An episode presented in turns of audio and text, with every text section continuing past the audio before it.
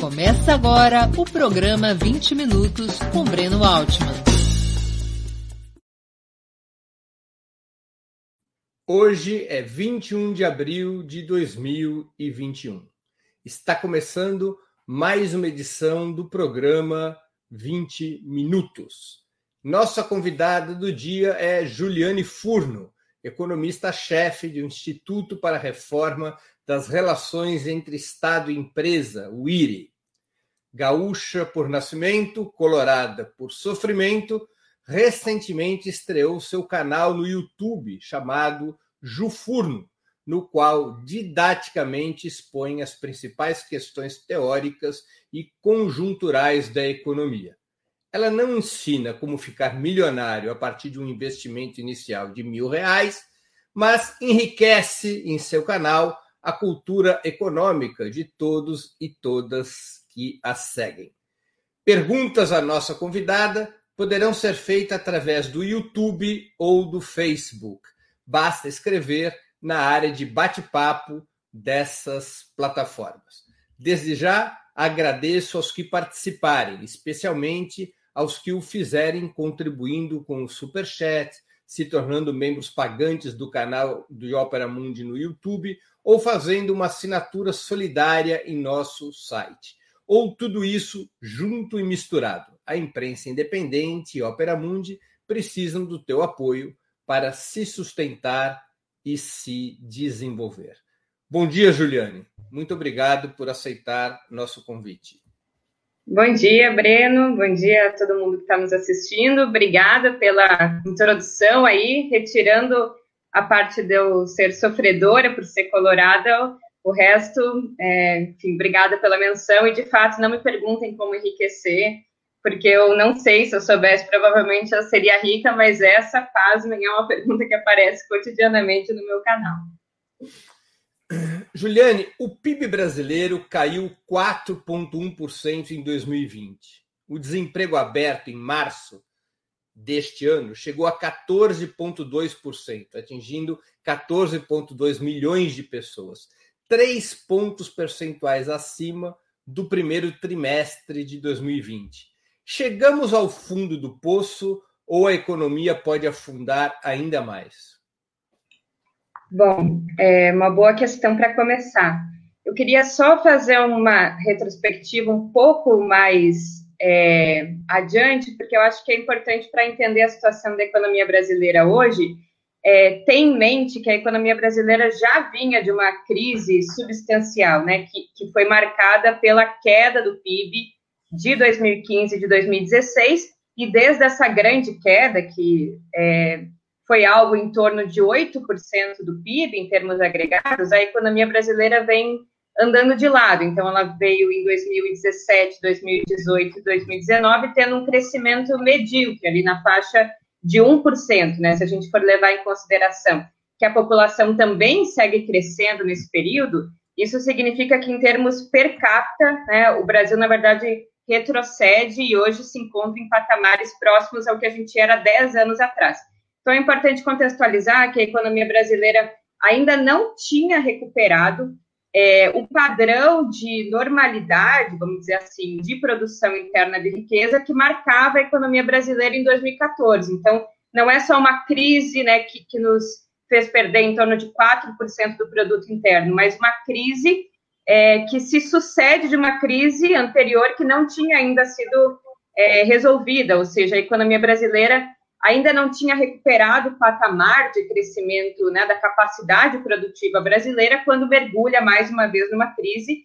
E o fato da gente ter caído em torno de 4% é, atesta, na verdade, dois movimentos. O primeiro deles é que o Brasil ficou da média, vamos dizer, para cima, né, dos países que tiveram uma melhor performance do ponto de vista do resultado agregado econômico em comparação com os demais países. Isso quer dizer que, enquanto as principais economias do mundo perderam, em termos de produto, algo próximo a 7, 8%, o Brasil só caiu 4%.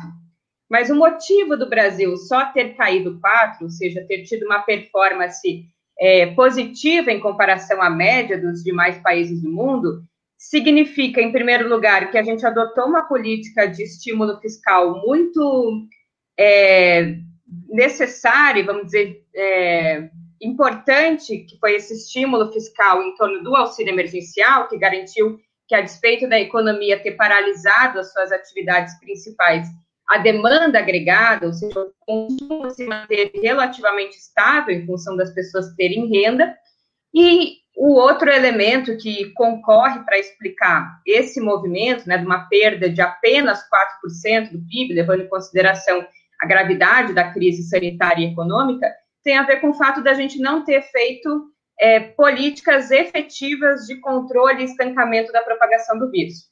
Então, quando essas economias, inclusive que chegaram, como é, é a Inglaterra, a cair em torno de 10% do PIB, já apresentam trajetórias positivas de crescimento, ou seja, economias que já passaram a ter uma inflexão de um período de crise para um período de retomada do crescimento, o Brasil ainda vai amargar o primeiro semestre inteiro em retração técnica, que significa dois trimestres consecutivos de crescimento abaixo de zero. Ou seja, no fim das contas, ter caído só 4%, é, a despeito de ter, da gente ter realizado de forma coordenada um processo de lockdown de paralisação das atividades que estancasse o vírus, estancasse o número né, absurdo de mortes e, de certa forma, retomasse com mais êxito a normalidade econômica pós contenção do vírus, nos logrou uma situação que a gente até caiu um pouco menos em relação aos demais países, mas o grosso da questão econômica ou dos impactos econômicos vão se dar justamente no ano de 2021, enquanto os demais países do mundo já têm trajetórias positivas de crescimento. A OCDE acabou de fazer é, uma ressalva né, em relação ao fato do Brasil ser a única economia ainda em desaceleração das grandes economias do mundo. Se hoje a gente decretasse um lockdown, o impacto econômico negativo seria um pouco maior do que é o impacto é, atual, mas na margem seria muito pouco expressivo, porque mesmo sem um lockdown, o distanciamento voluntário, ou a restrição voluntária ao consumo de serviços e o próprio consumo de mercadorias, né, a livre mobilidade das pessoas já está restrita. Ou seja, seria melhor a gente decretar um lockdown. Em termos, né, na margem, seria um impacto negativo pouco, estatisticamente pouco relevante, porque as pessoas já estão voluntariamente restringindo a sua mobilidade, e isso nos lograria melhores condições de estancar o vírus, que é condição é, necessária para a retomada da normalidade econômica. Um outro elemento que você fez referência, é, para ir finalizando essa primeira pergunta, é sobre o desemprego. Então, é, é uma crise né, que conjuga um grave problema fiscal, que depois a gente pode falar sobre isso, seja uma herança de um elevado é, endividamento, com alguns elementos como a quebra de diversas pequenas e médias empresas, né, incapaz de sobreviver sem uma política efetiva de crédito ou de manutenção do emprego formal, e o mercado de trabalho, que com certeza é quem mais sofreu os impactos dessa pandemia e o que vai levar aí como herança mais perene é, o fato da gente não ter executado um conjunto de políticas coordenadas e efetivas de manutenção da demanda agregada. Então, o mercado de trabalho, vamos dizer, é o setor mais penalizado. E, diferentemente das crises anteriores, que impactam, no primeiro momento, o emprego formal, ou seja, ampliando o número de trabalhadores informais, então os trabalhadores formais são os primeiro impactados, se tornam trabalhadores informais por conta da crise. Nessa crise é, do coronavírus, em função da própria natureza sanitária, né, que, que exige o isolamento e que exige a paralisação de atividades não essenciais, é o emprego informal o primeiro a ser atingido. Então, enquanto os trabalhadores formais, principalmente os que é, têm ocupações em serviços mais especializados, que podem executar suas atividades através do home office, por outro lado, os trabalhadores informais, especialmente aqueles nos serviços pessoais, serviços mais intensivos em trabalho, foram os que mais sofreram com essa pandemia. Então, se, por um lado, as crises econômicas, por natureza, já aprofundam a desigualdade, já aprofundam a pobreza, essa crise, né, somada à dimensão econômica com a dimensão sanitária, ainda é, enseja maiores desafios, porque ela impacta justamente os trabalhadores, os trabalhadores informais e aqueles que trabalham na prestação de serviços, especialmente serviços pessoais. Você fez referência à taxa de desemprego, hoje está algo próximo a 15%. Mas eu diria que neste momento a taxa de desemprego é um indicador menos apropriado para avaliar, inclusive, é, o cenário deletério do mercado. A pandemia pode estar ocultando o desemprego real. Exato, porque a economia brasileira perdeu em torno de 9 milhões de vagas de trabalho. Mas o desemprego aberto, né, esse medido pela PNAD, ele teve um acréscimo de 3 milhões. Mesmo que parte dessas pessoas tenham sido readmitidas, tem um contingente expressivo que não figura mais na estatística formal de trabalhadores desempregados, justamente porque naquela semana que a pesquisa foi realizada, essa pessoa não procurou trabalho, porque a gente ainda né, vive uma pandemia e vive a necessidade do isolamento social, ou mesmo porque não tem trabalho, as pessoas nem, nem têm muita crença de que é possível é, se realocar no mercado produtivo.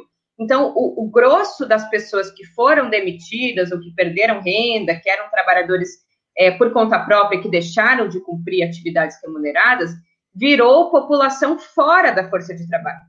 Então, talvez melhores, eh, os melhores indicadores para avaliar a situação atual seja o nível de ocupação, ou seja, do total das pessoas em idade para trabalhar, o, a porcentagem de pessoas que está efetivamente trabalhando, que hoje é 47, 48%, e também é a população fora da força de trabalho que é essa que não trabalha, né, gostaria de trabalhar, não trabalha, mas também não procura emprego, que em grande medida foi é, aumentada em função das mulheres terem perdido é, emprego e não trabalho. De todas as pessoas que estão fora da força de trabalho, né, ou seja, que não estão trabalhando, mas que gostariam de trabalhar, 26% dessas pessoas, que são né, majoritariamente mulheres, respondem que não procuram trabalho, mesmo querendo trabalhar e, e numa situação de desemprego, porque precisam dar conta de ocupações é, no trabalho reprodutivo, né, cuidar da casa, cuidar dos filhos. Então, a pandemia, ela também escancara uma desigualdade que tem a ver com, com a natureza sanitária do isolamento social e a sobrecarga histórica que as mulheres enfrentam no que tem já o trabalho doméstico, ao trabalho reprodutivo. Agora, esse, por um lado, é o fundo do poço, não é o fundo do poço, assim, respondendo a tua questão. É, por um lado, a economia brasileira pode ter uma performance ainda mais negativa, e isso está atestado com os indicadores que avaliam que a economia brasileira vai entrar em, em recessão técnica no primeiro semestre de 2021, ou seja, né, a trajetória do, do, crescimento em V, que não se concretizou se expressar numa letra, talvez um W, ou seja, uma economia que, que cai substancialmente ali em abril e maio, retoma um pouco é, com tra uma trajetória positiva de crescimento e agora volta a ter uma inflexão negativa, então o fundo do poço né, provavelmente vai se expressar um pouco mais no ano de 2021, não só pela dinâmica da atividade econômica que ainda não voltou à normalidade, pelo atraso da vacina, mas também pela ausência de políticas que sustentaram de certa forma, uma, uma melhor performance da economia brasileira, como as políticas de proteção ao emprego formal, de crédito é, para pequenas e médias empresas e, fundamentalmente, o auxílio emergencial. Então, a inexistência ou a forma dirimida com que essas políticas vão retomar só agora, né, a execução orçamentária colocam aí limites que já se expressam nos dados de comércio, de serviços e da indústria, é, que teve uma trajetória declinante nesse período, mas tem um outro elemento que pode camuflar, de certa forma, o fundo do poço, que chama carregamento estatístico. Então, mesmo que a economia não cresça absolutamente nada, em função das perdas acumuladas no ano de 2020, a tendência é que o carregamento estatístico no ano de 2021 fique em 3,6%. Ou seja, mesmo que a economia não cresça nada, né, o acréscimo pontual da produção de mercadorias ou de serviços, né, que, que é típico de um período depois que você chega em níveis muito drásticos de queda do produto, esse carregamento estatístico, né, em função da base de comparação muito dirimida, que foi no ano de 2020, vai nos lograr meio automaticamente um crescimento de 3,6%. Pela, pelo simples alívio da pandemia no, no segundo semestre. Exatamente, né? É, vamos supor que a economia brasileira seja, sei lá, uma fábrica de sapatos, eu sempre dou esse exemplo, que produz 100 sapatos por ano, ela teve um tombo significativo, vamos dizer que passou a produzir só 50 sapatos. No ano posterior, se ela passar a produzir 80 sapatos, ainda que seja longe de representar a normalidade da ocupação, da capacidade produtiva, ainda assim é um crescimento de 30%. Ou seja, a gente vai vivenciar né, um período em que vai ser bastante aproveitada do ponto de vista da narrativa política, uma economia crescendo a 13,5%, provavelmente seja o crescimento econômico, né, levando em consideração um crescimento zero, isso vai vigorar na estatística oficial, mas que, na verdade, não representa de, de forma é, absoluta um crescimento de fato, quer dizer, que tange a produção de mercadorias, de serviço, a capacidade de geração de emprego e de incremento de renda, na verdade, a gente ficou numa situação de zero a zero, podendo ainda a economia brasileira apresentar uma trajetória negativa, ou seja, crescer menos do que o carregamento estatístico, que tem a ver com a dificuldade da economia brasileira aproveitar uma janela de crescimento que é o setor externo. Então, o fato da gente não ter estancado o vírus e agora, inclusive, possíveis sanções ambientais podem fazer a gente nem aproveitar essa janela, que é o crescimento acelerado da economia chinesa e agora da economia norte-americana, que poderia ser uma, uma possibilidade via setor externo de incremento de renda local, mas é possível que o fato negacionista da condução da política de estancamento do vírus, inclusive, nos faça é, ter uma participação mais residual no mercado internacional, ainda por né, a, é, a dinâmica da contaminação interna e, inclusive, sanções ambientais. Agora, embora é, você identificou é, nos trabalhadores, nos pequenos negócios, as grandes vítimas dessa combinação entre a crise pandêmica e a situação econômica, mas houve um enorme avanço na renda do setor agrícola e mineral que vive do comércio externo.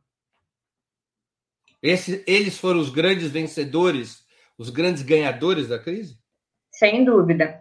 É, o setor do agronegócio, que é, que é umbilicalmente vinculado ao mercado externo, né, não está vocacionado ali para a produção de alimentos, para abastecer o mercado interno, ele foi o setor que, enquanto a economia brasileira teve o maior tombo expresso no segundo trimestre de 2020, despontou é, crescimento positivo e agora, inclusive, tem um crescimento na margem, mas muito mais vinculada a aspectos sazonais da produção, da colheita é, e da venda, do que representando uma redução na sua, na sua taxa de crescimento. Então, de fato, quem olha é, o agronegócio agora, no último trimestre de 2020, geralmente identifica ali uma redução no crescimento, mas isso é vinculado a, a uma dimensão da própria safra, né, um efeito sazonal. O agronegócio acumulou né, um, um, aumento no seu lucro líquido em torno de 20% no ano de 2020, né? Foi o último dado é, que a gente Muito teve acesso. pela desvalorização cambial.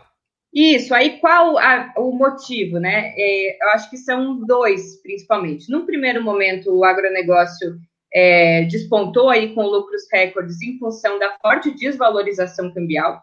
Então, o fato do real ter ficado bastante desvalorizado com relação ao dólar, que aconteceu principalmente no mês de maio de 2020, foi, foi o mês em que a gente assistiu a maior desvalorização cambial, o agronegócio se aproveita dessa situação porque os produtos vendidos por ele no mercado externo se tornam mais competitivos, quer dizer, é, embora eles, eles exerçam né, um preço de referência, que é o preço do mercado externo, preço da cotação da commodity, isso em dólar fica mais barato. Então, o, o Brasil tende a ganhar espaço no comércio internacional em momentos de forte desvalorização cambial, quando os nossos produtos ficam mais competitivos.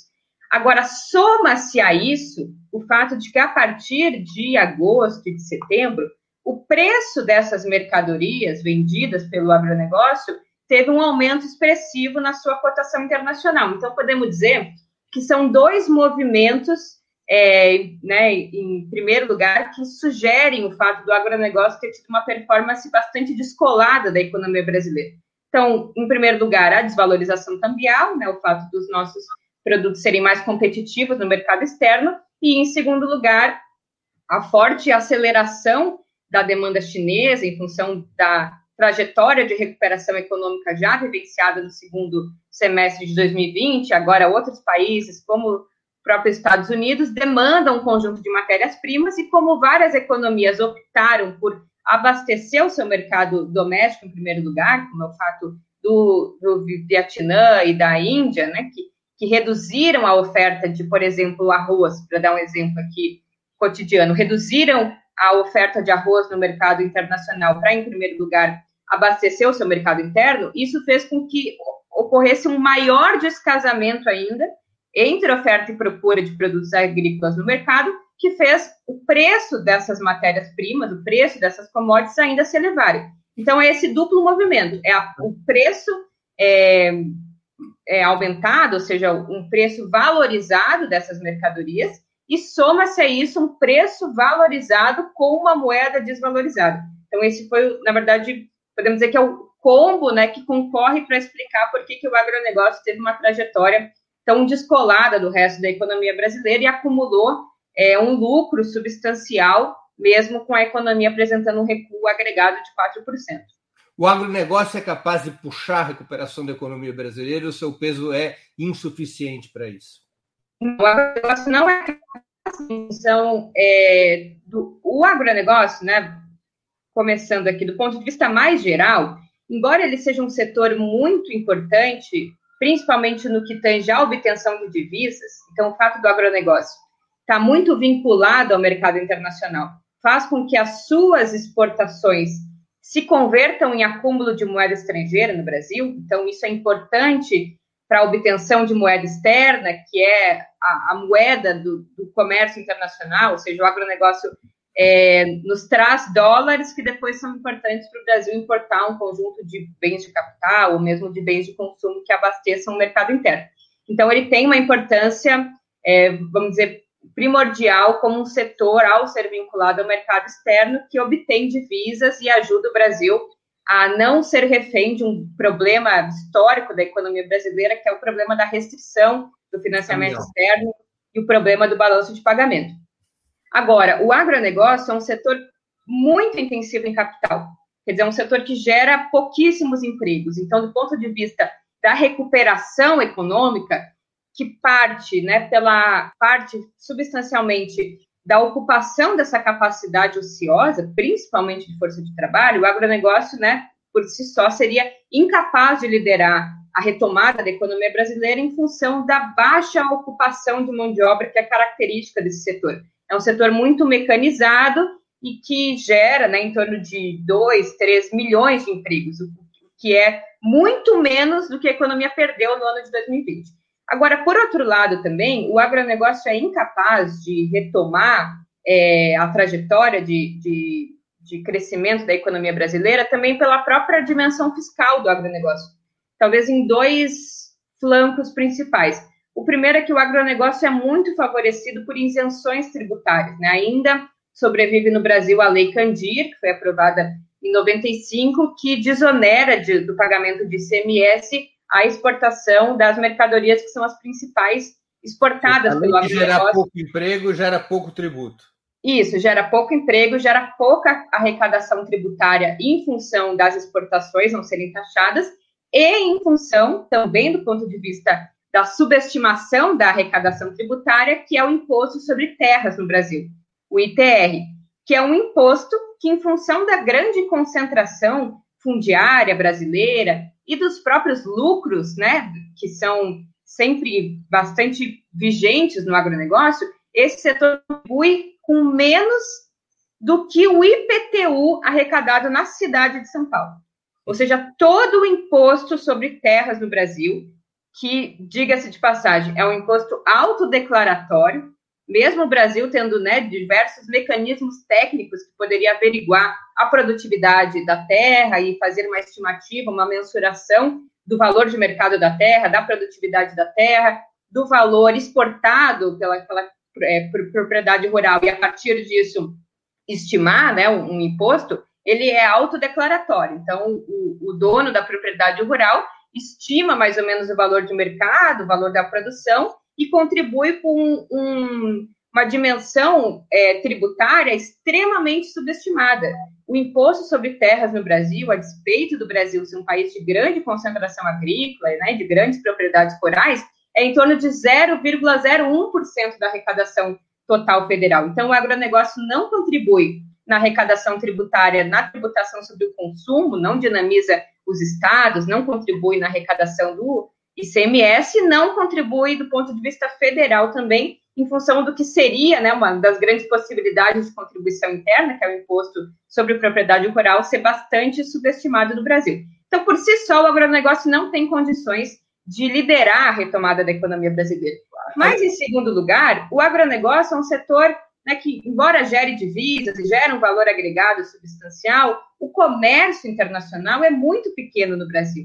Então, eu sempre digo isso: a exportação de commodities, né, a, o setor externo liderando o crescimento, não aconteceu nos governos Lula e Dilma, eles não respondem pela performance da economia brasileira é, nos governos Lula e Dilma, ou seja, aquela ideia de que a gente aproveitou o boom das commodities, né, aproveitou uma janela externa para fazer um conjunto de políticas econômicas, não é verdade, é um setor que ocupa em torno de 10% é, do PIB brasileiro, e também não responde é, no período de crise, como também vários economistas apregoam, que foi o fechamento ou a redução da demanda chinesa que ocasionou a crise brasileira. Então, tem muito mais elementos. Seja, a recuperação da economia brasileira dependeria de uma forte intervenção do Estado, na tua opinião?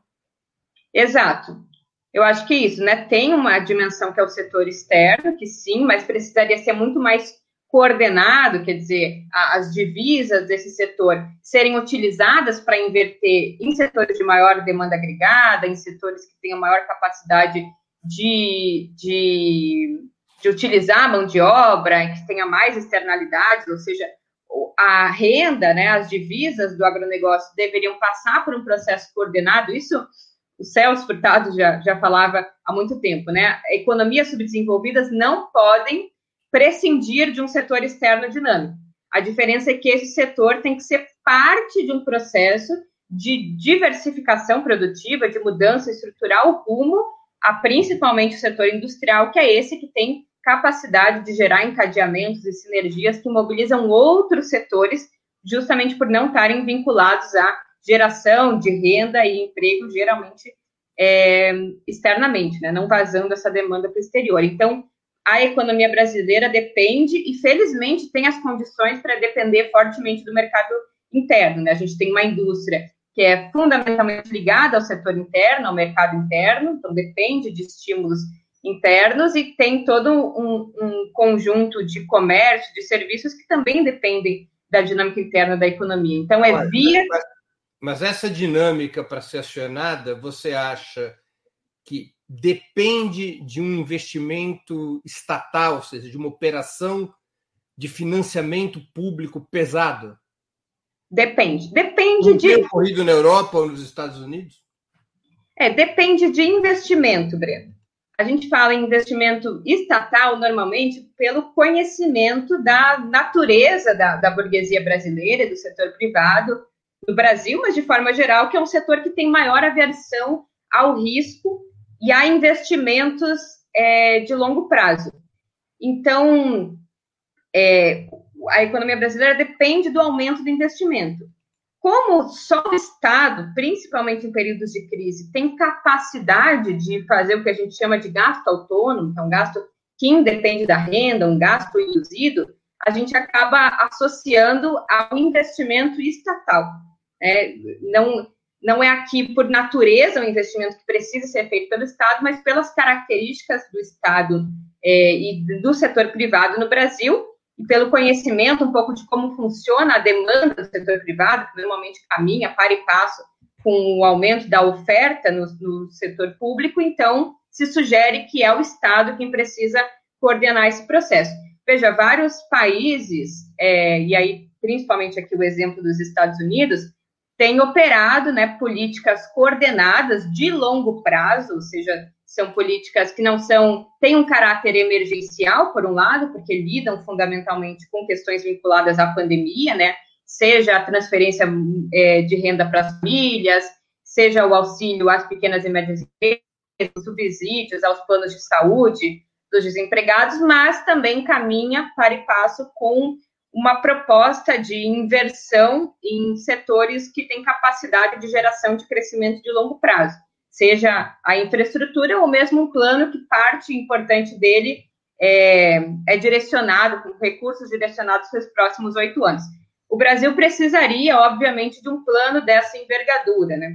É, embora a gente tenha menores condições financeiras de fazer isso, né? Lembra, os Estados Unidos é um país historicamente deficitário, imprime a moeda do mundo, tem um grande mercado interno, uma estrutura produtiva consolidada. Eu acho que precisa haver várias mediações para comparar Brasil e Estados Unidos, mas o Brasil precisaria, com certeza, de um, de um plano nacional é, de desenvolvimento que tenha uma dimensão de curto prazo de enfrentamento das questões mais emergenciais ligadas à crise, principalmente do emprego, e mais de longo prazo, que eleja um pouco setores que tenham maior capacidade de, de, de multiplicação, ou seja, setores com, com maior nível de multiplicador fiscal, que sejam eleitos como setores capazes de liderar a dinâmica da, da atividade econômica.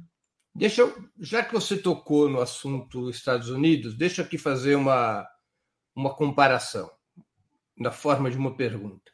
O governo dos Estados Unidos ele lançou um combo de dois planos. Uma parte é o alívio imediato à pandemia, o outro é um plano de infraestrutura e emprego. A totalização desse, desse plano, plano Biden, dá 4,15 trilhões de dólares, algo como 20% do PIB anual dos Estados Unidos.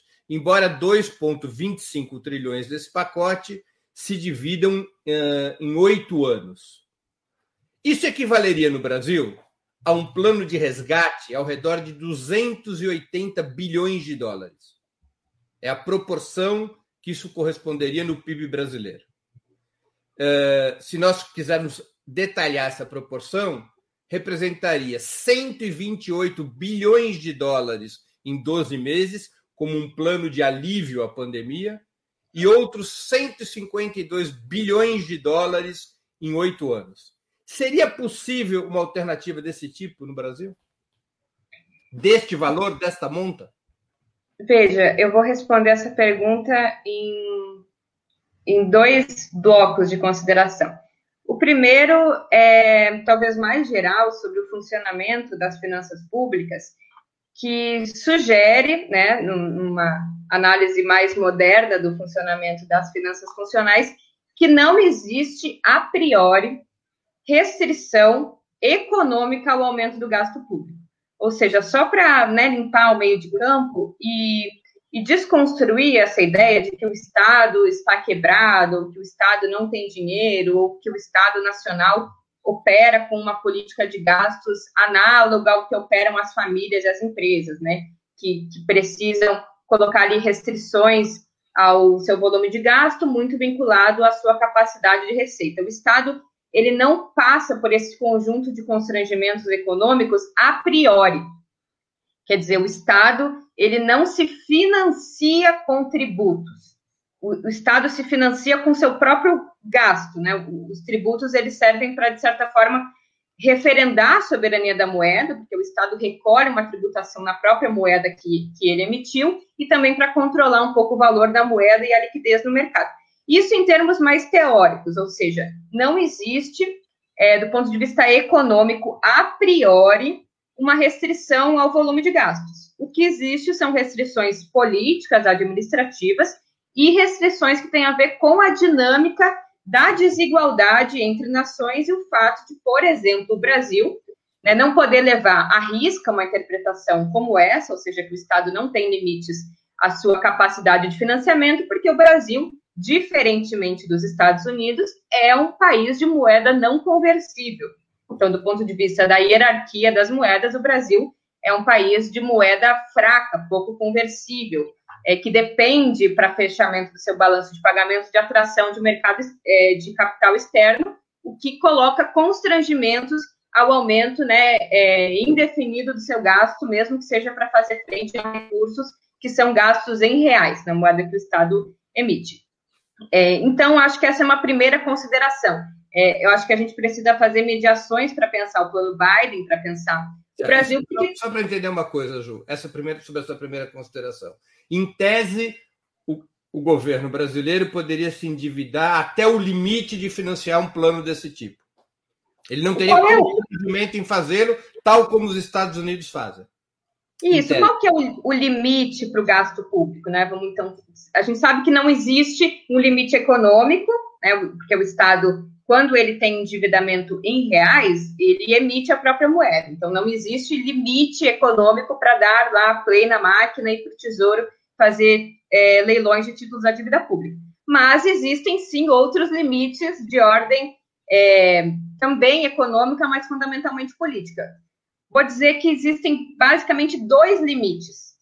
O primeiro limite é a inflação, ou seja, o Estado não pode aumentar é, é, a base monetária né, indiscriminadamente, porque na medida em que os agentes têm maior poder de compra e desejam ampliar a sua capacidade de consumo, se a economia brasileira não tem aquela oferta disponível, né, vamos supor aqui, ah, as pessoas agora receberam 300 reais por mês e elas querem muito tomar cerveja. Se todo mundo for comprar cerveja com esses 300 reais por mês a mais que ganharam e a economia brasileira não, não teve capacidade de ofertar, isso vai gerar inflação, né? uma inflação de demanda.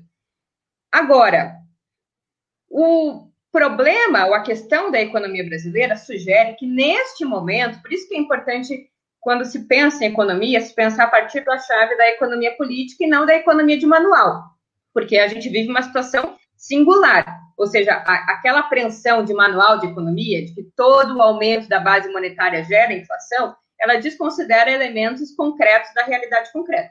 Neste momento, em função de um desemprego né, aberto, de 14 milhões de pessoas em função de uma capacidade ociosa, ou seja, de máquinas paradas, em torno de 20%, neste momento, um aumento da base monetária não geraria inflação, porque rapidamente poderia se utilizar desses fatores de produção ociosos, ou seja, colocar trabalhadores para operar máquinas e assim produzir a quantidade de cerveja que a população demanda. Passando este limite, qualquer aumento na base monetária, qualquer aumento de gasto do Estado gera sim inflação. Inflação é um limite ao gasto público. O outro limite é o, o, a capacidade né, de, de segurança que os agentes têm com relação às finanças públicas, que sugere a sua indisposição de carregar o um endividamento em reais. Ou seja, se o Estado está excessivamente endividado e os agentes tem expectativas de que essa dívida não é, é não é pagável ou que vai demorar muitos anos para que o Estado volte a uma trajetória de fazer superávit primário e recoloque ali uma trajetória de disciplinamento da dívida pública, eles podem optar em não comprar mais títulos públicos. Ou seja, essa é uma limitação objetiva à capacidade de financiamento do Estado que quando a gente diz que o Estado se financia na própria moeda, a gente quer dizer que ele faz isso vendendo títulos, ele não faz isso imprimindo papel moeda. Até porque se imprimir papel moeda também vai ter que usar títulos para enxugar. E tem que haver quem compra esses títulos. Se esses títulos não tiverem compradores. Se ninguém quiser comprar esses títulos, este é um limite objetivo. E isso pode sugerir que, então, os, os agentes cobrem um prêmio de risco mais elevado desses papéis, principalmente. De juros na taxa de juros de longo prazo e diga, olha, tudo bem, eu compro o seu papel, mas eu compro com uma taxa, né, do financiamento de, por exemplo, título de cinco anos, de 9%. Então, o Estado consegue seguir se endividando, mas às custas de um pagamento de juros excessivo. Este também não é, é, não é a questão atual. Então, por isso que eu avalio que neste período a gente tem muito menos constrangimentos ao gasto público, porque nesse momento em que pese a gente esteja sobre a taxa de juros mais baixa da nossa história, todos os leilões de título da dívida pública feitas pelo Tesouro Nacional têm compradores. E mesmo a inclinação da taxa de juros de longo prazo já está cedendo. Então, mesmo o prêmio de risco não é tão elevado. Por quê? Porque, por um lado, tem muita liquidez no mercado e ninguém quer morrer com dinheiro na mão. Então, mesmo que a taxa de juros seja muito baixa, inclusive em termos reais negativas, é os agentes ainda assim compram títulos do governo. Então, né, encerrando essa parte, não existe neste momento né, o risco inflacionário e o risco é, da, da, não obtenção, né, da não capacidade de financiamento via é, emprestadores privados. Atualmente, né, ontem, inclusive, se firmou um acordo é, no Congresso Nacional de algo em torno de 100 bilhões de reais vinculados a gastos com programa de crédito, né, principalmente o Pronamp e o PAS, de crédito à micro e pequena empresa, de uma nova rodada do benefício emergencial para os trabalhadores formais de suplementação de gasto para o Ministério da Saúde, compra de vacinas, na ordem de 100 bilhões de reais. Esse recurso, né, surgiu aí automaticamente, vai operar por fora, tanto da, do teto de gasto quanto da regra de resultado primário, da meta fiscal, e vai ser jogado na economia brasileira. Ou seja, um plano Biden, como você mesmo sugeriu, né, na, na ordem de 300 milhões. Você falou dólares ou reais? Dólares.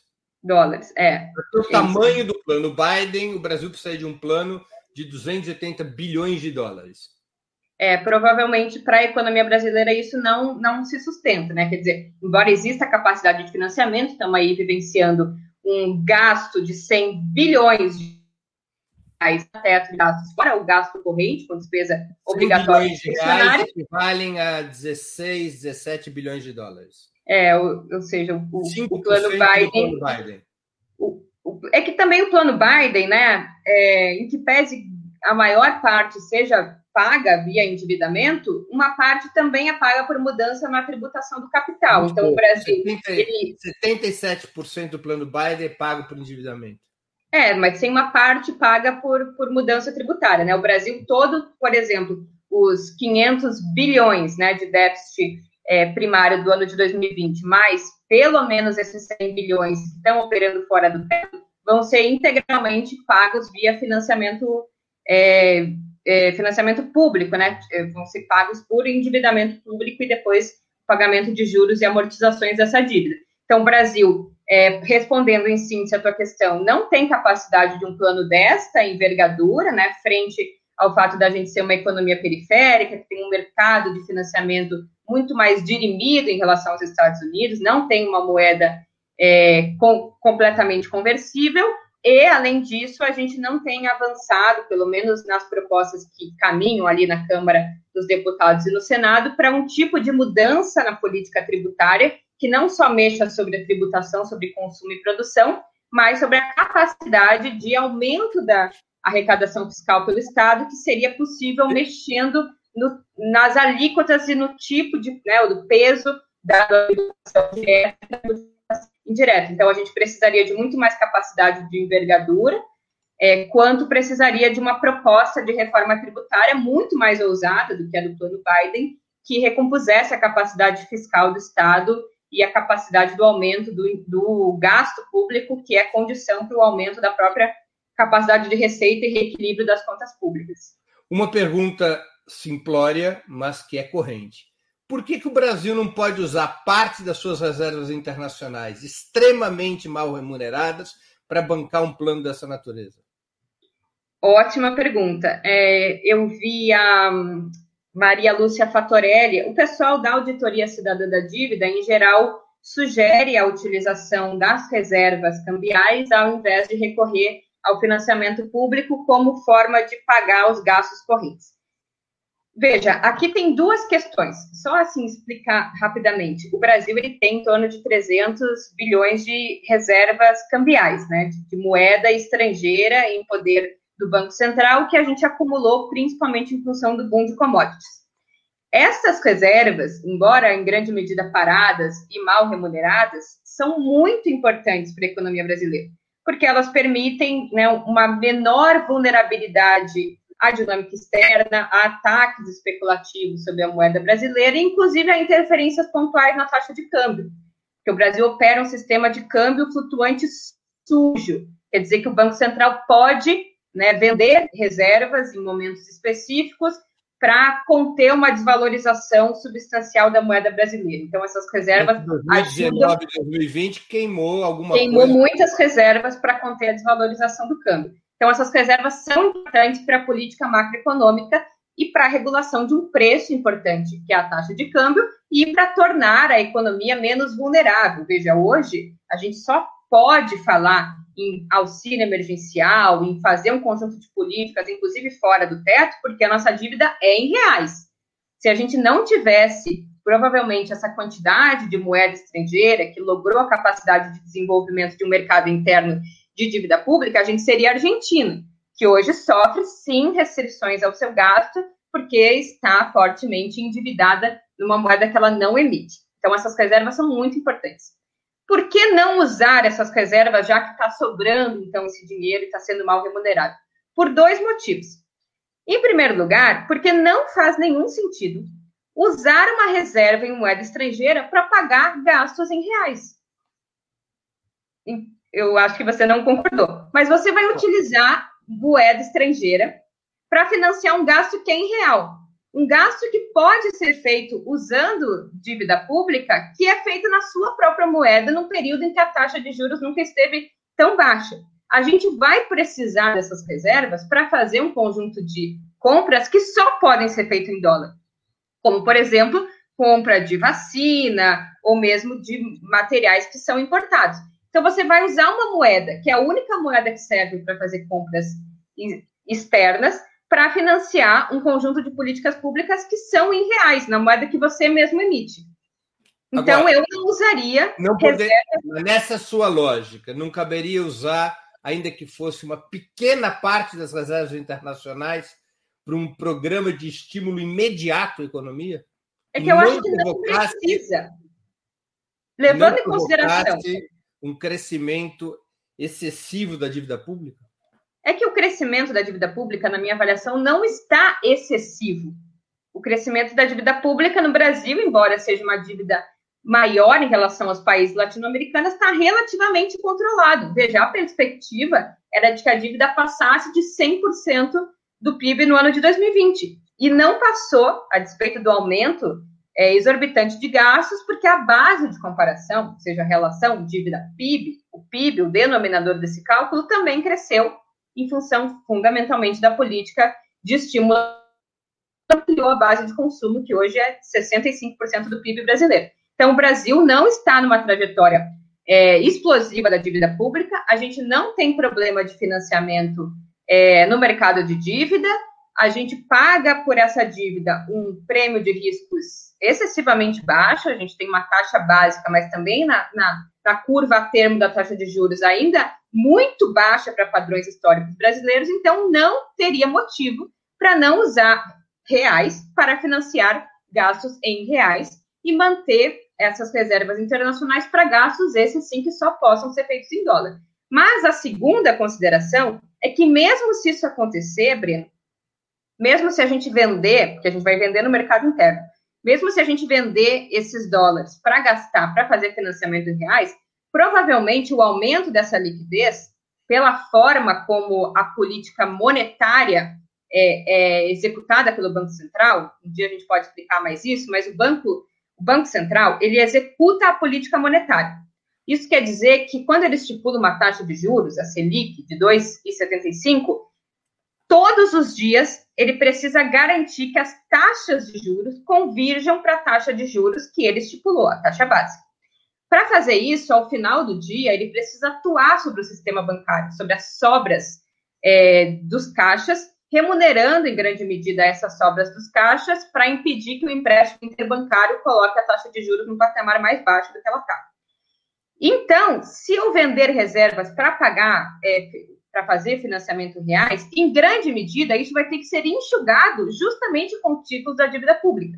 Ou seja, vai aumentar a dívida pública de qualquer forma, porque eu tenho que fazer a gestão da política monetária quando eu aumento a base monetária, o que acontece no reservas. Então, em última instância, troca-se seis por meia dúzia, a dívida pública vai seguir aumentando e, por outro lado, eu ainda torrei essas reservas que são importantes para a manutenção da soberania brasileira e para um conjunto de gastos que só pode ser feito em moeda estrangeira.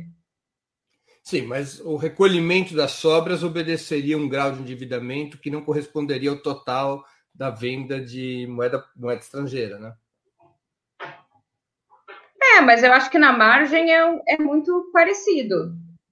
Eu quero dizer que, que o, o, o, a utilização do recurso ao endividamento público também vai acontecer. Ou seja, isso não vai acontecer a despeito do aumento da dívida.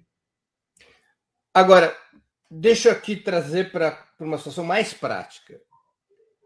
A esquerda ganha o governo. Já. Juliane Furno indicada ministra da Economia. O objetivo emergencial seria montar um plano de resgate de um valor adequado à estrutura da economia brasileira? Sem dúvida. Eu acho que um, a gente precisa de coordenação, né? Precisa de um mínimo de planejamento. Qual é o montante suportável na economia brasileira para um plano de resgate? Oi? Qual é o montante suportável do percentual do PIB brasileiro para um plano de resgate desse padrão?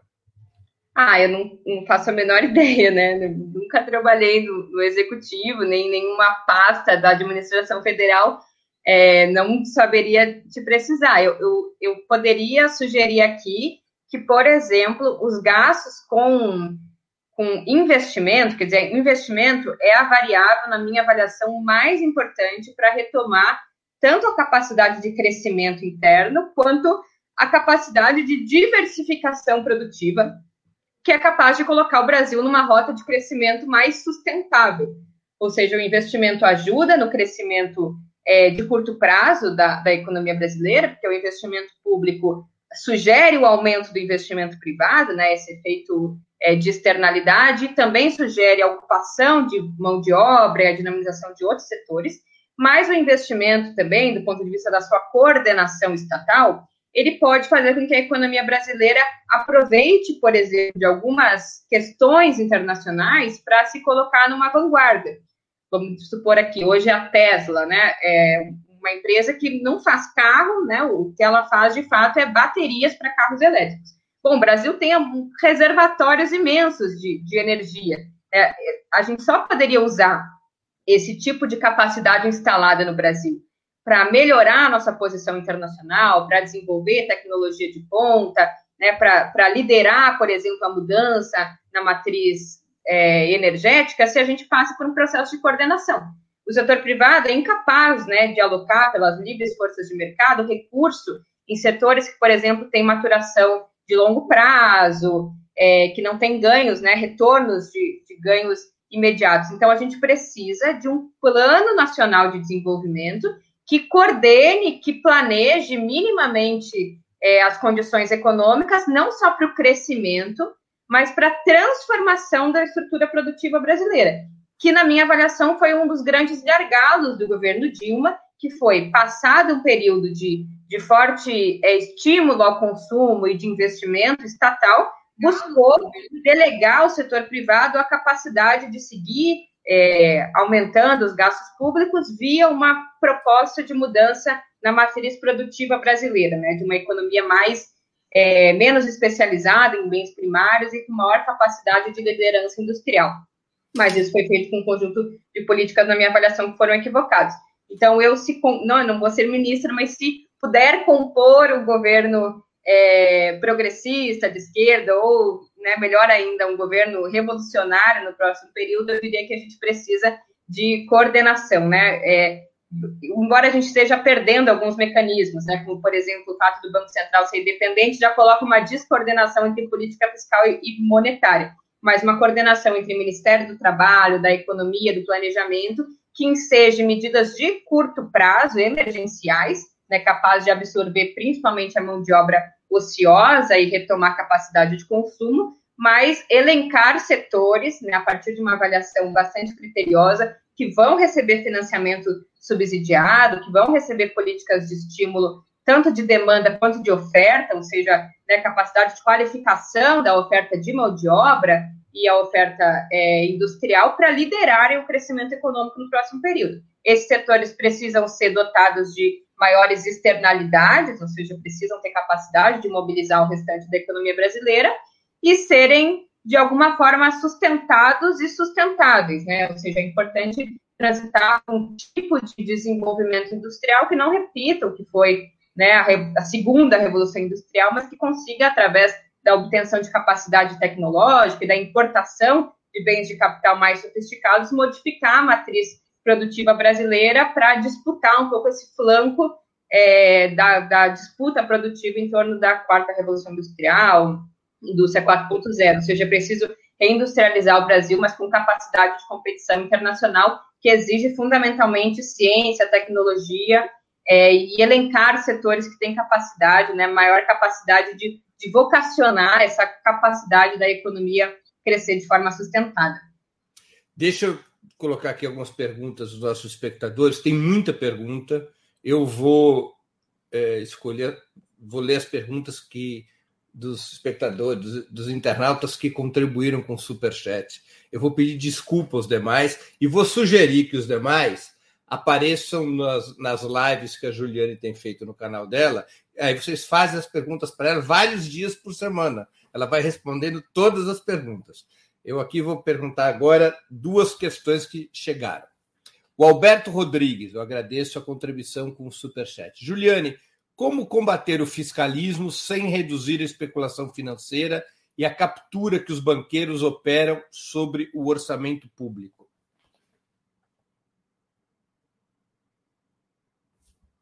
Uau! A frase mais dita na pandemia, né? Você está com o microfone desligado.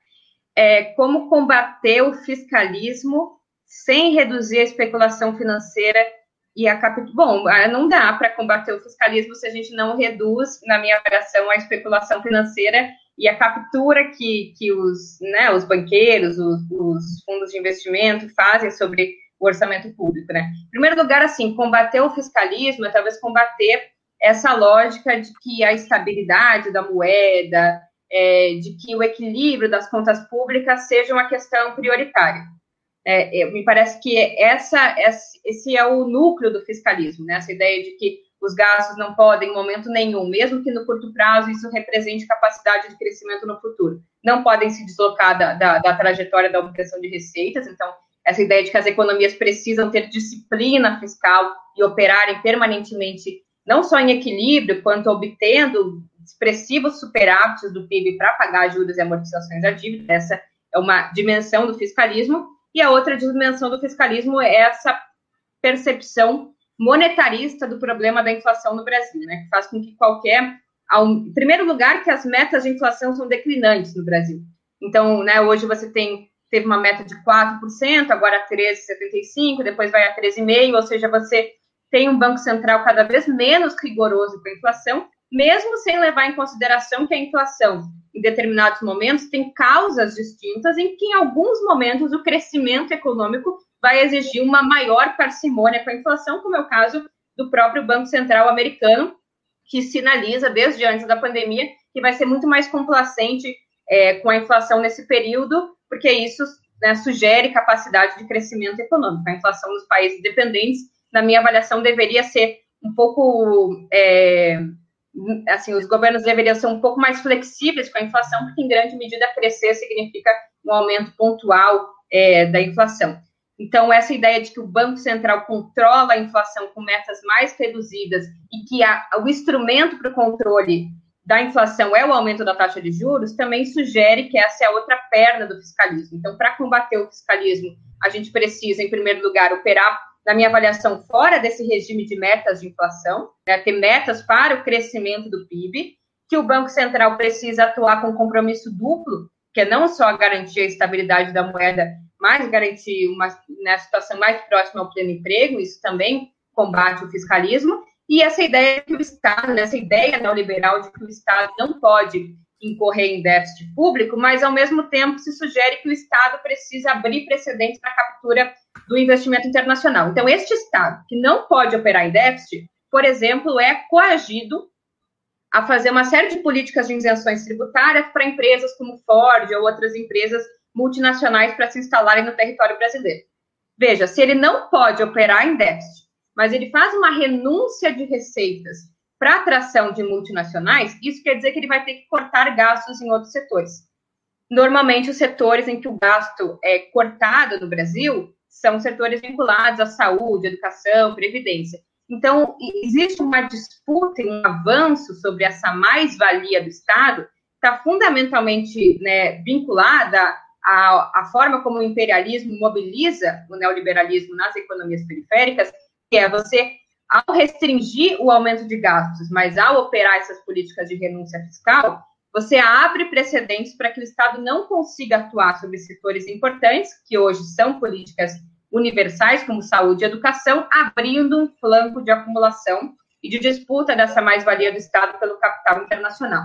Então, combater o fiscalismo necessita combater o regime de metas de inflação, né, a forma de condução da política de forma geral, e essa ideia do equilíbrio fiscal que dirime a capacidade do Estado investir em, em dimensões né, importantes, como a segurança, a saúde e a educação, que, por consequência, abre uma zona de espaço para valorização do capital estrangeiro, é, que é essa zona de disputa por esses, esses serviços públicos que, ao não poderem ser ofertados pelo Estado, passam as mãos à iniciativa privada.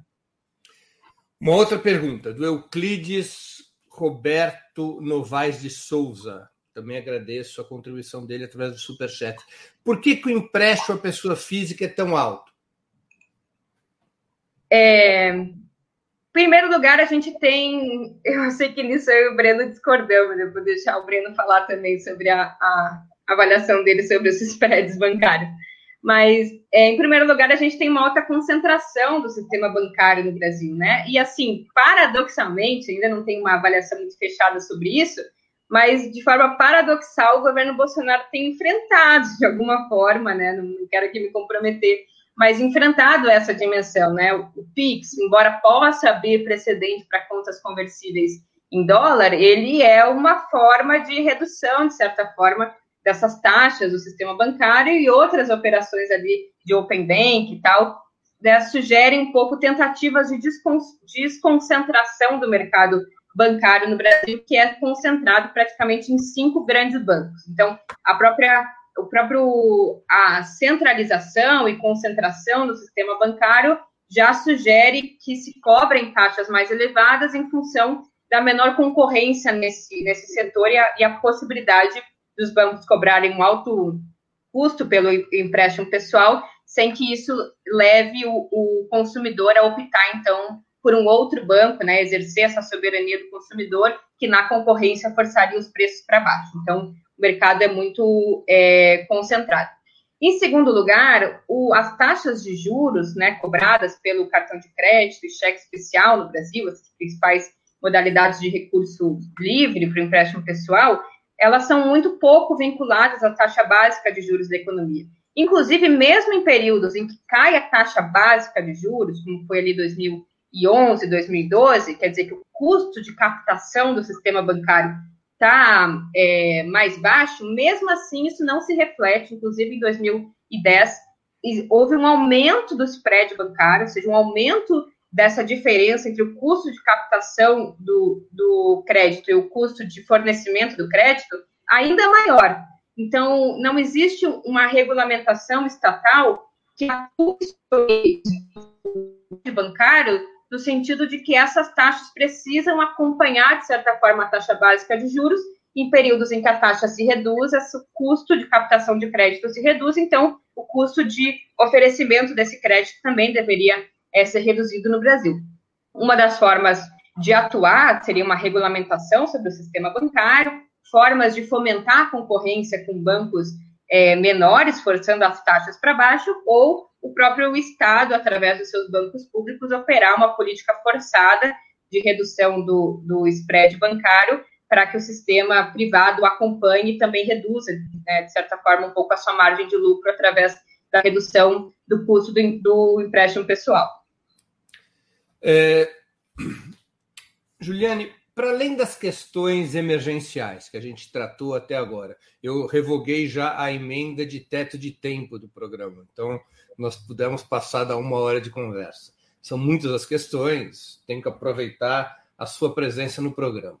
Então, para além das questões emergenciais, quais que deveriam ser, em sua opinião, de uma maneira sintética, os eixos fundamentais para um programa de esquerda para um programa de um novo governo de esquerda no nosso país?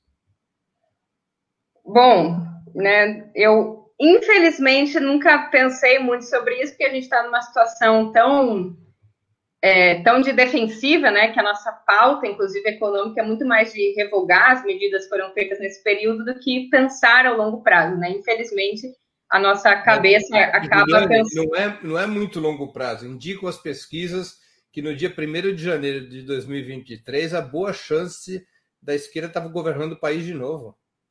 É, eu, eu sou bem menos otimista que você, e eu acho que mesmo assim, o primeiro é, mandato inteiro de um próximo governo progressista vai ser muito mais de refazer ou desfazer medidas que retiram ainda mais a coordenação da política macroeconômica do que pensar transformações de longo prazo. Mas então aqui vou me arriscar a falar algumas coisas, embora é, eu confesso que, que esse acaba, infelizmente, não sendo um tema da minha atuação cotidiana, porque a gente tem um teto de gasto para derrubar, uma autonomia do Banco Central para reverter. Já eu são acho... boas medidas para um programa, já começou bem.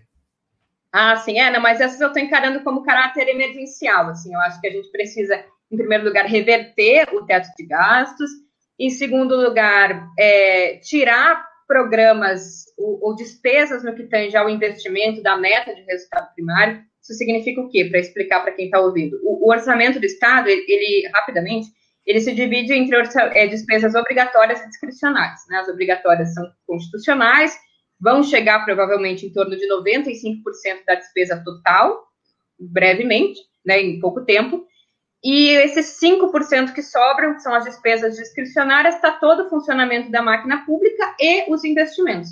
Então, o Estado, para ter capacidade de liderar o investimento produtivo e e operar transformações substanciais na economia brasileira, partindo de uma avaliação de que o setor privado não tem capacidade nem interesse de, de ser vanguarda do investimento produtivo, precisa tirar os investimentos, tanto do, do, O teto já vai acabar, que bom, mas precisa tirar os investimentos da meta de resultado primário, ou seja, da meta de quanto o Estado diz que vai economizar ou gastar além né, do equilíbrio entre gasto e receita. Ah, eu vou gastar 200 bilhões a mais ou eu vou economizar 300. O orçamento precisa estar fora dessas metas fiscais como uma forma de estimular a sua aplicação.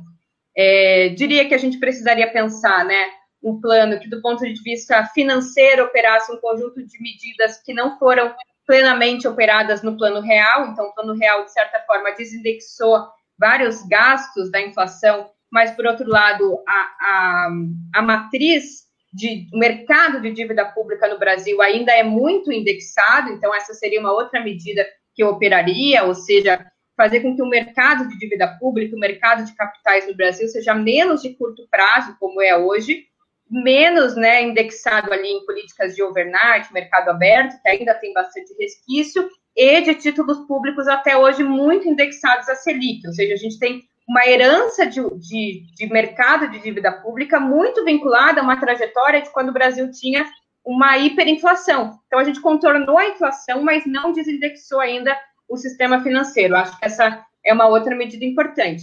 Do ponto de vista trabalhista, eu acho que a gente precisa revogar é, a reforma trabalhista, né? E, e, constituir um conjunto de, de políticas públicas em que o Estado consiga ser né, empregador, né, em última instância, e garantir a ocupação dessa mão de obra produtiva. Porque, veja, os 14 milhões de desempregados que a gente tem, mais aí uns 14 milhões, que dá um total de 30 milhões de trabalhadores subutilizados, quer dizer, aqueles que trabalham menos de 40 horas semanais, mais os desempregados, mais os desalentados, dá em torno de 30% do mercado de trabalho. Isso não é só uma restrição a um direito humano importante, que é o direito ao trabalho, mas é uma restrição da própria dimensão da capacidade produtiva no futuro. Então, você tem que utilizar esse fator de produção, trabalho. O Estado precisa mobilizar instrumentos para empregar essa população e criar condições de aumento da, da dinâmica econômica para que o setor privado também ocupe essa mão de obra sobrante. Porque se essas pessoas não trabalham hoje, no presente, isso quer dizer uma limitação do crescimento econômico no futuro, porque é máquinas e seres humanos parados que não estão é, encontrados, né, vocacionados a essa ideia de produzir riqueza para o Brasil. Então, você precisa ocupar esses dois fatores de produção, tanto as máquinas paradas quanto os trabalhadores. Numa visão marxista, inclusive, a força de trabalho é a única mercadoria que cria mais valor do que ela vale, né? O, o, o seu valor de uso é, é, criar mais valor. Então, ao não ocupar essa, essa mão de obra parada, o Brasil está colocando limitações ao seu próprio, crescimento de longo prazo. Então, precisa de medidas efetivas é, no mercado de trabalho. Outras medidas efetivas é também de, de financiamento da inatividade. Né? A gente precisa construir políticas públicas que financiem os jovens para não ingressarem tão cedo no mercado de trabalho, poderem se qualificar né, e serem melhores profissionais, ou mesmo reduzir a desigualdade da mobilidade social, porque os jovens precisam trabalhar muito cedo e isso impede que eles consigam disputar melhores vagas nas universidades, depois no mercado de trabalho, e os idosos também, ou seja, mudanças né, que o Estado financia a inatividade tanto dos idosos quanto dos jovens, isso faz com que tenha uma menor pressão no mercado de trabalho, né, menos trabalhadores desempregados e procurando trabalho, o que eleva o potencial né, de elevação dos salários, e isso faz diferença na distribuição funcional da renda, na redução da desigualdade e na capacidade de consumo. E, por fim, é uma mudança na tributação brasileira, é, como uma função né, para a capacidade de recompor a dimensão fiscal do Estado, então, uma mudança tributária para que o Estado arrecade mais. Uma reforma tributária. Uma reforma tributária, para o Estado arrecadar mais. Essa arrecadação, além do que hoje já é os 32% do PIB brasileiro, precisa ser de forma é, distribuída, ou seja, os mais ricos precisam contribuir com uma parcela maior, né, aumentando o imposto de renda sobre a pessoa é, física para as rendas mais elevadas, é, recolocando o imposto é, de lucros e dividendos que são pagos na pessoa jurídica na pessoa física, aumentando é, de fato a alíquota efetiva é, que é paga do capital e reduzindo a tributação sobre as rendas mais baixas, é, a produção e o consumo. Veja, isso, ao mesmo tempo que gera justiça social e que gera maior capacidade de arrecadação fiscal para o Estado, também gera maior dinamismo econômico. Porque se os mais pobres vão despender uma menor parcela do seu salário para pagamento de tributo, e se a gente parte da ideia de que os mais pobres isso significa maior capacidade, maior poder aquisitivo de colocar esse dinheiro em circulação, que também dinamiza a própria atividade econômica. É, há um quase consenso, Juliane, entre as forças progressistas, que o capital financeiro funciona como um garrote sobre a economia nacional. Outros preferem a imagem de que o capital financeiro funciona como um ente predador sobre a economia.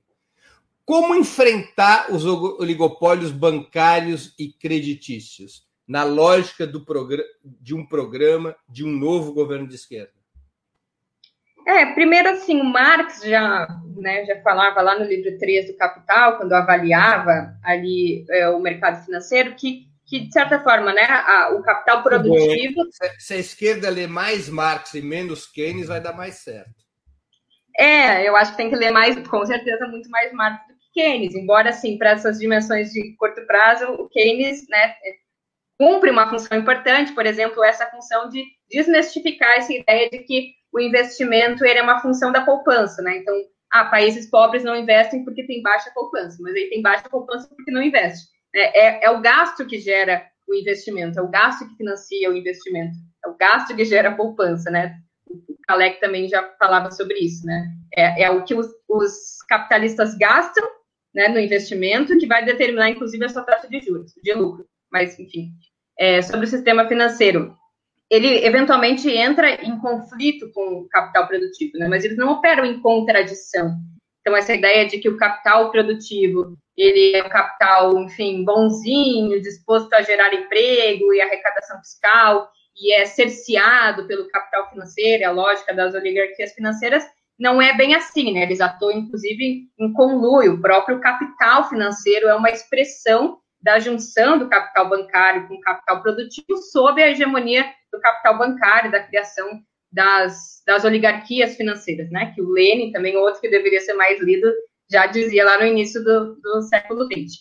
É, mas o capital financeiro, o mercado financeiro, ele, embora seja importante, né, o financiamento ali do mercado de capitais é importante para as empresas, o financiamento, o, o recurso à, utilização da dívida pública também é importante, né, capaz de manter um conjunto de gastos independente da dinâmica da receita, ele tem um efeito multiplicador negativo. Então, quando você coloca um dinheiro na economia real, vamos dizer que você né, transfere 100 reais para uma família mais pobre, essa família vai gastar provavelmente no comércio local e esse um real vai ter uma, uma multiplicação fiscal. Ele vai adicionar no PIB em torno de 1,50, 1,75. Quando essa família usa esse dinheiro para quitar uma dívida, ou seja, coloca no sistema financeiro, o multiplicador é 0,8. Então, o sistema financeiro, ele drena recursos que poderiam ser utilizados na esfera produtiva e, ao drenar, ele, ele cria um, uma, uma situação mais que proporcional de redução da, da demanda agregada. Várias, tem várias interpretações, eu sei que tem uma que tu gosta, que é a do, do Suma e do Franklin Serrano, inclusive que, que avalia que o problema ali da crise de 2015, 2016 era que as empresas estavam excessivamente endividadas, teve uma contração na margem de lucro vinculada um pouco com o custo unitário da força de trabalho, mas também é, com, com outras políticas macroeconômicas mais gerais. Na crise, com o choque ali da, da redução dos subsídios, mais o choque do aumento da taxa básica de juros em 2015, fez com que essas empresas utilizassem esse recurso para abater dívida do que para fazer investimento produtivo. E isso foi o que determinou a queda do investimento a partir de 2015 e 2016. Não foi a queda da margem de lucro. Né? Embora houvesse uma redução na margem de lucro, ela não determina a redução do investimento, até porque os capitalistas fazem várias coisas em conjunto, mas uma delas não é o investimento, né? Não houve uma greve de investimento. O investimento só cai a partir de 2015, justamente porque esse recurso é drenado para o sistema financeiro que é provavelmente o que vai acontecer agora.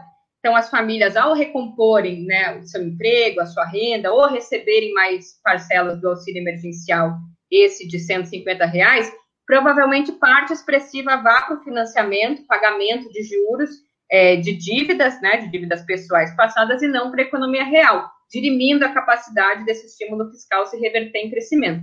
Então, o Estado deve né, atuar sobre o setor privado, regulamentando o setor privado, atuando de forma estatal, inclusive, nesse setor, como faz a China, né, controlando os fluxos internacionais do sistema financeiro nacional, e, por exemplo, né, de forma emergencial, poderia colocar teto ao pagamento de juros. Né? É uma medida emergencial que não foi feita no Brasil, embora seja muito importante, que é estipular um limite para o pagamento de juros enquanto a pandemia vigorar, ou seja, formas de garantir que esse recurso não vá para o sistema financeiro e vá para a economia real. Então, o mercado financeiro precisa de uma regulamentação aqui de curto prazo, mas de longo prazo também, que sugere uma maior e melhor atuação do Estado você, nesse setor. Você é favorável a medidas de confrontação ao oligopólio financeiro? Por exemplo, leis que quebrem o oligopólio, que como foram as, as leis aprovadas no período do governo Roosevelt, nos anos 30, que impediu quebrou os oligopólios que existiam, impediu a formação de novos até os anos 90, quando Bill Clinton foi abolindo essas leis. Ou até mesmo a nacionalização dos bancos?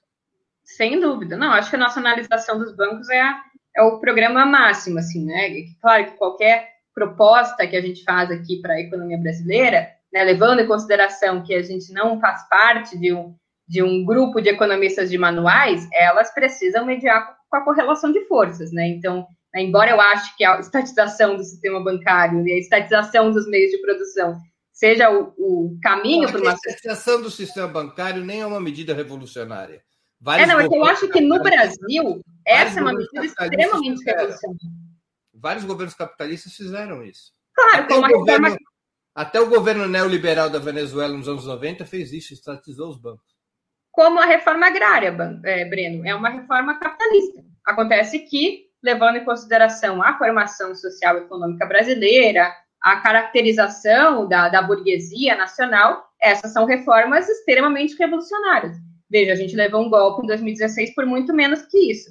Então, não existe medidas reformistas ou revolucionárias em abstrato, existem medidas avaliadas numa situação concreta. Nesta situação concreta, Estatizar o sistema financeiro, na minha avaliação, só pode acontecer num período de transição ao socialismo. São pautas incabíveis dentro do sistema capitalista ou dentro de uma correlação de forças que não seja essa extremamente polarizada que sugere momentos de maior acirramento da luta de classe. seria cabível em relação aos bancos?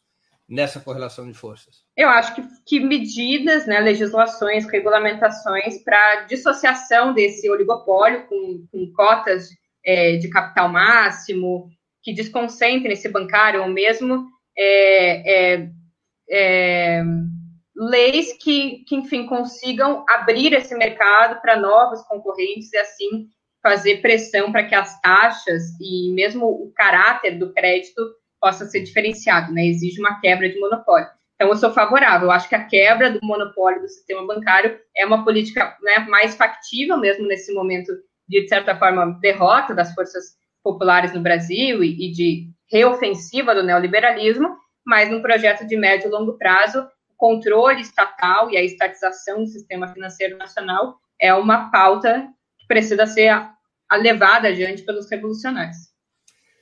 Uma última questão, que a gente agora estourou muito o teto de gastos, e gastos do teu tempo. É, além da reforma tributária e financeira que você citou, um programa de esquerda para um governo próximo, não estou falando de longo prazo, mas de um governo em prazo visível, deveria reconfigurar uma área de propriedade estatal sobre setores estratégicos?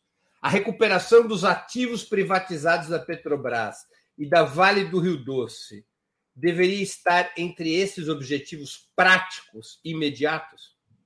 Sim, acho que a reversão de, desse processo de privatizações, se levando em consideração que a perda dessas empresas estatais é, inclusive, um dos elementos que sugerem a perda de capacidade do Estado Nacional de usar instrumentos macroeconômicos para regulamentar a economia, né? Ou seja, a gente está cada vez mais perdendo instrumentos, mecanismos que possibilitem que a própria sociedade brasileira, através da atuação do Estado Nacional, atue para não só dirimir períodos de, de vulnerabilidade no ciclo econômico, mas mesmo para projetar modificações de longo prazo. Além dessas empresas serem estratégicas, todas elas passaram por processos é, de, de privatização que são bastante questionáveis. Então, mesmo do ponto de vista jurídico, além do ponto de vista econômico e do exercício da soberania é, política, esses processos poderiam ser revertidos. Né? A Vale do Rio Doce tem, tem vários casos de denúncia de que ela foi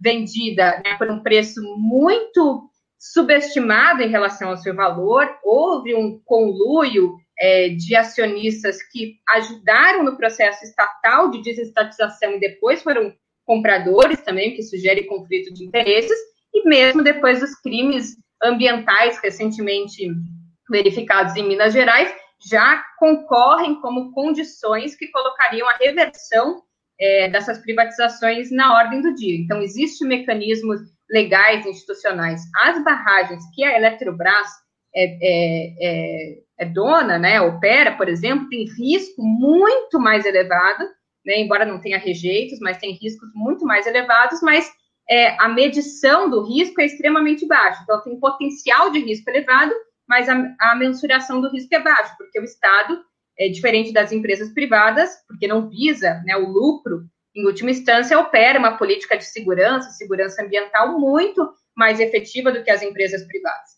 É, a Petrobras também, quer dizer, a mudança no regime de partilha e mesmo, leilão, mesmo leilão de várias áreas que aconteceram no governo Temer são bastante questionadas do ponto de vista legal e do seu preço e deveriam é, ser corrigidas, né? É, deveriam passar por um processo de reversão para que o Estado possa operar pelo menos esses três setores mais importantes, né? A energia elétrica, que em grande parte a, a produção de energia ainda é estatal, embora a distribuição não seja mais, no setor de petróleo e gás e no setor de minério de ferro.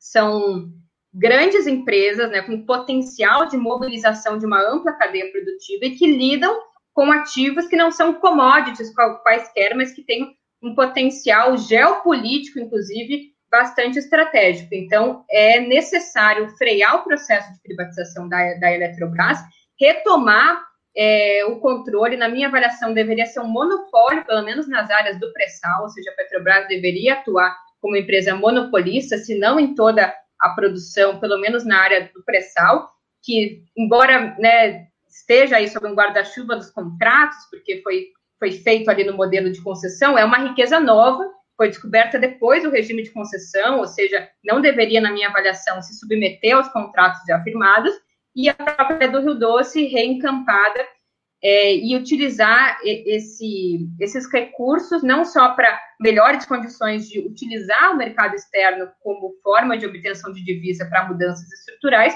mas mesmo interferir na geopolítica mundial. Veja, a Petrobras ela, e a Eletrobras, elas têm potencial de ser vanguarda na mudança, na transformação da matriz energética, que hoje é a pauta do mundo, inclusive subsidia parte do plano Biden. Né? A gente tem uma capacidade de geração de energia hidrelétrica incrível, acho que nenhum outro país tem, né? Tem a capacidade de geração e tem reservatório para isso. Fora o pré-sal, que é a única grande descoberta no século XXI de petróleo leve, com uma empresa estatal que tem capacidade tecnológica de extrair esse petróleo por menos de 10 dólares o barril. Então, é competitivo, é barato, e pelos próximos 30 anos, pelo menos, o petróleo ainda vai ser principal componente da matriz energética e que deve subsidiar a Petrobras para que siga sendo uma empresa que atue na produção é, de energia limpa. Veja, mesmo a transição da matriz energética no Brasil vai depender da Petrobras, que já era uma empresa que antes da sua, do seu sucateamento de 2016 para cá estava operando fortemente na geração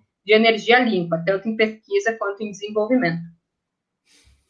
Juliane, Estamos aqui encerrando a nossa entrevista. Tem muitas perguntas pendentes dos nossos internautas e mesmo minhas, mas ficarão para uma outra oportunidade. Antes de encerrar, vou te fazer aqui duas perguntas que eu faço sempre aos nossos convidados. O que você leu ou está lendo durante a pandemia e gostaria de sugerir aos nossos internautas?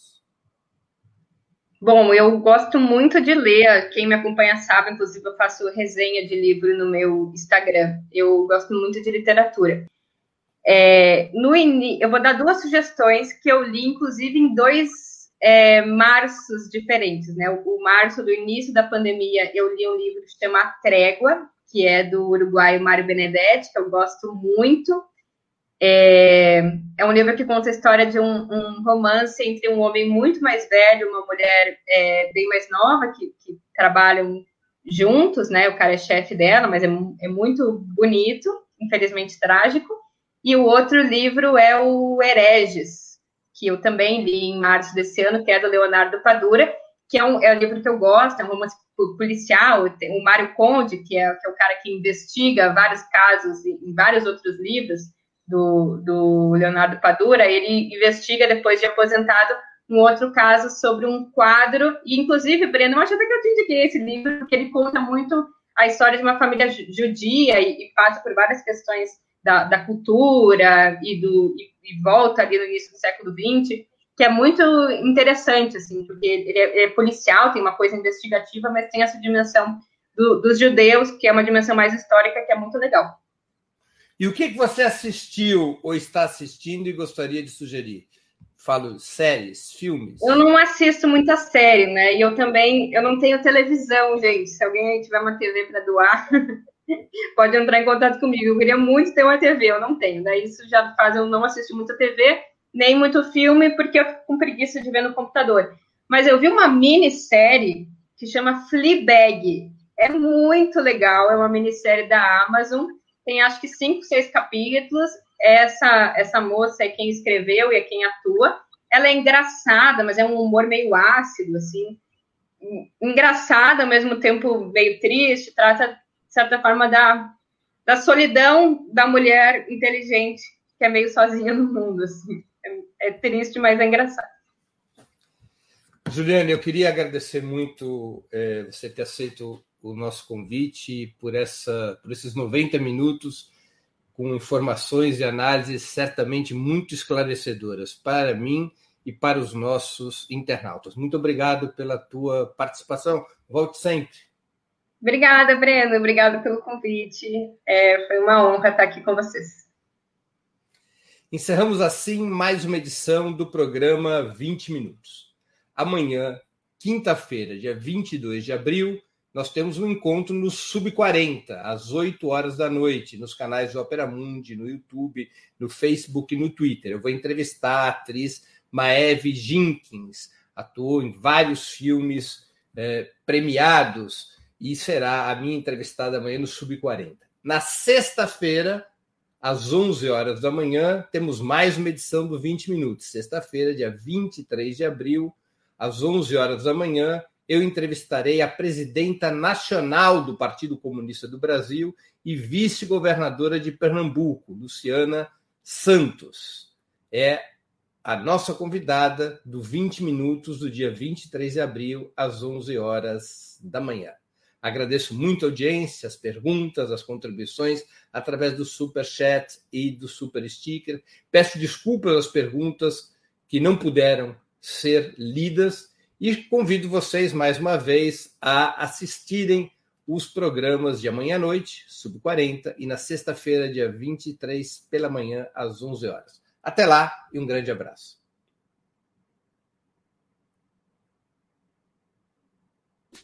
Para assistir novamente esse programa e a outras edições dos programas 20 Minutos, se inscreva no canal do Opera Mundi no YouTube. Curta e compartilhe nossos vídeos, deixe seus comentários. O jornalismo de Opera Mundi é mantido com o seu apoio. Faça uma assinatura solidária em www.operamundi.com.br. Com um pequeno valor mensal, você nos ajuda no desenvolvimento de um jornalismo independente e de qualidade. Obrigado pela audiência e até a próxima.